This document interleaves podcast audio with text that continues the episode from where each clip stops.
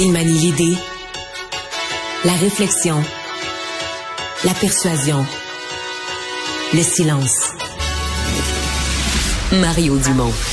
Informé, cultivé, rigoureux. Il n'est jamais à court d'arguments.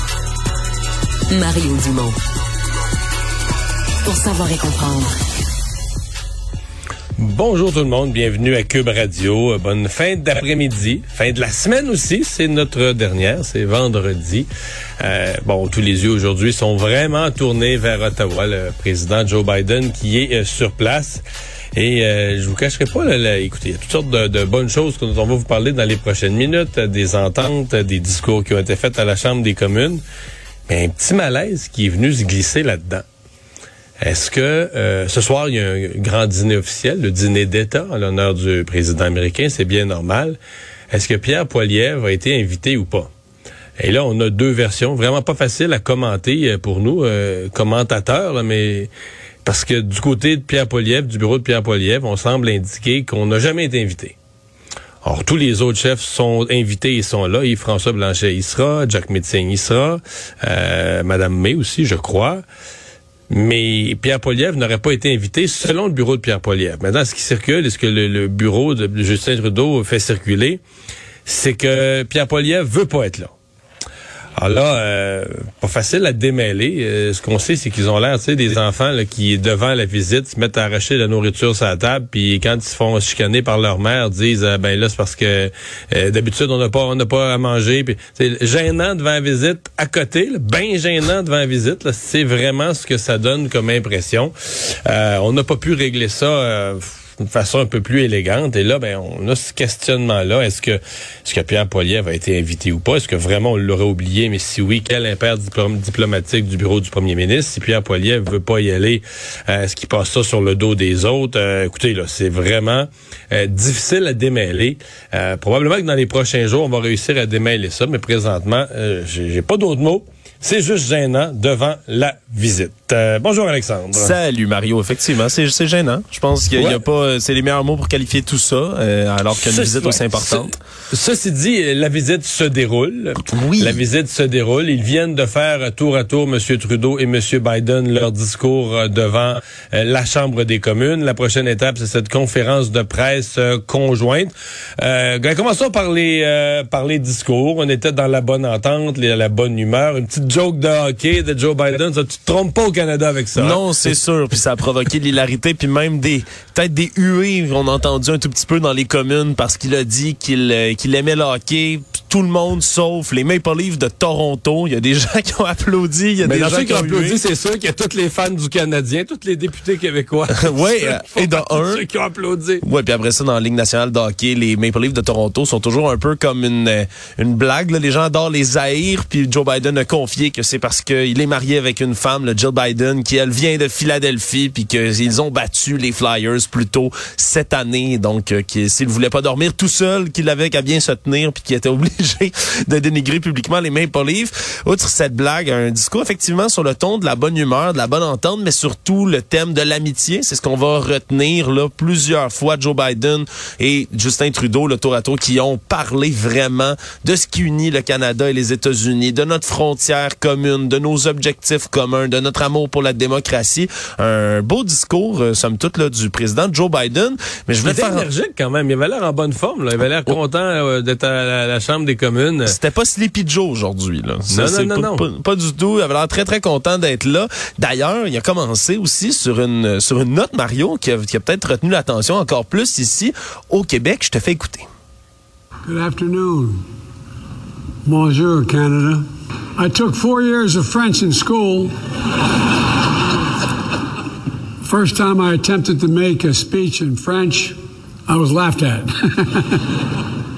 so uh, that's as good as I can get right now. Uh, seriously, thank you very, very much. Donc, il a fait quatre ans, quatre ans d'études en français, mais il a fait une fois un discours en français, il a fait rire de lui. Fait qu'il dit que pour l'instant, il va s'en tenir à Bonjour Canada. voilà.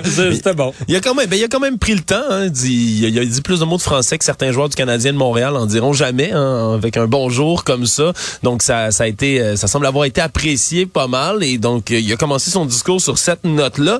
Bien évidemment, là, c'est peut-être pas le début de sa visite. Hier soir, il est arrivé là, en fin de journée, a passé une partie de la soirée Rideau Cottage avec justement Justin Trudeau, avec euh, la gouverneure générale Mary Simon. Trudeau fait circuler de belles photos de M. Biden, les enfants sur le perron, dans la maison, etc. Là. Oui, c'est toujours le bon moment pour faire un beau photo-op. Et il a rencontré aussi, puis c'est encore plus euh, frappant, comme tu le dis, lorsqu'on voit l'absence de Pierre Poilievre. Là, mais il y a eu les leaders de l'opposition qui étaient tous là sur leur 31. Jack Meeting a pu échanger quelques mots avec Joe Biden. Il y a même Elisabeth May, la chef du Parti vert, qui a donné une barre de chocolat. Elle avait un cadeau, euh, elle avait un cadeau pour le président. Oui, une barre de chocolat pour le président Biden. Euh, c'est, ça s'appelle Peace for Chocolate. C'est confectionné par des réfugiés syriens qui sont à Halifax. Donc quand même un beau petit cadeau comme ça. Il va pouvoir, va pouvoir manger un petit, euh, une petite collation plus tard en rentrant aux États-Unis. Ça va être tout fondu à la journée.